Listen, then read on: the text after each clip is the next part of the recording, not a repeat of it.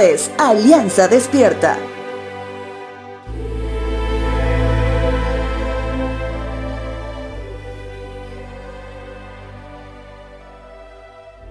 En el Antiguo Testamento tenemos al libro de Cantar de los Cantares, un libro que es un poema lírico escrito para ensalzar las virtudes del amor entre un esposo y su esposa. El poema claramente presenta el matrimonio como Dios lo concibió.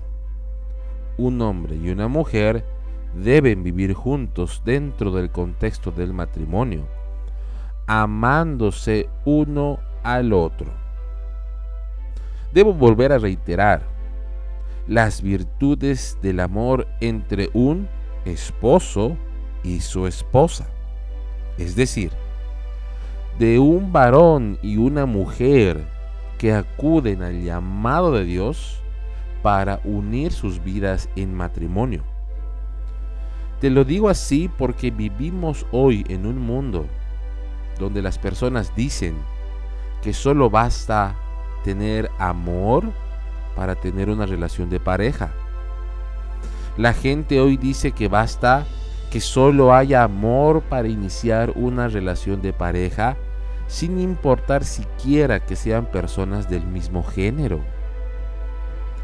Quiero leer contigo lo que dice el libro de Cantar de los Cantares, capítulo 4, versos 9 al 11.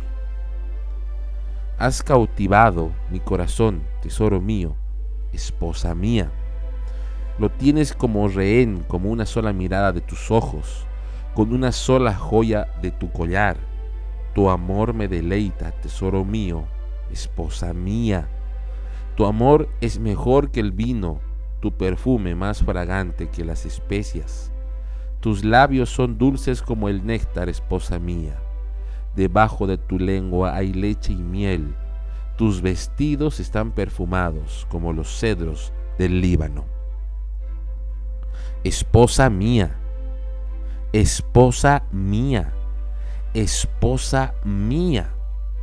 En tan solo tres versos, además de expresar el amor gráfico del esposo, el escritor inspirado manifiesta que solo puede reposar en una mujer dentro del matrimonio.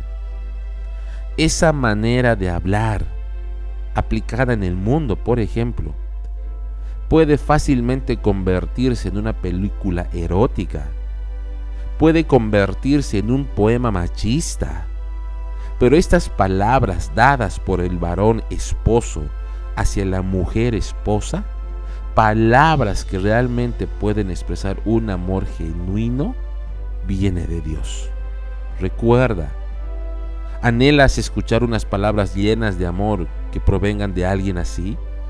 Solo en el santo matrimonio lo podrás recibir y podrás comprender el amor genuino que solo proviene de un lugar, nuestro santo Dios.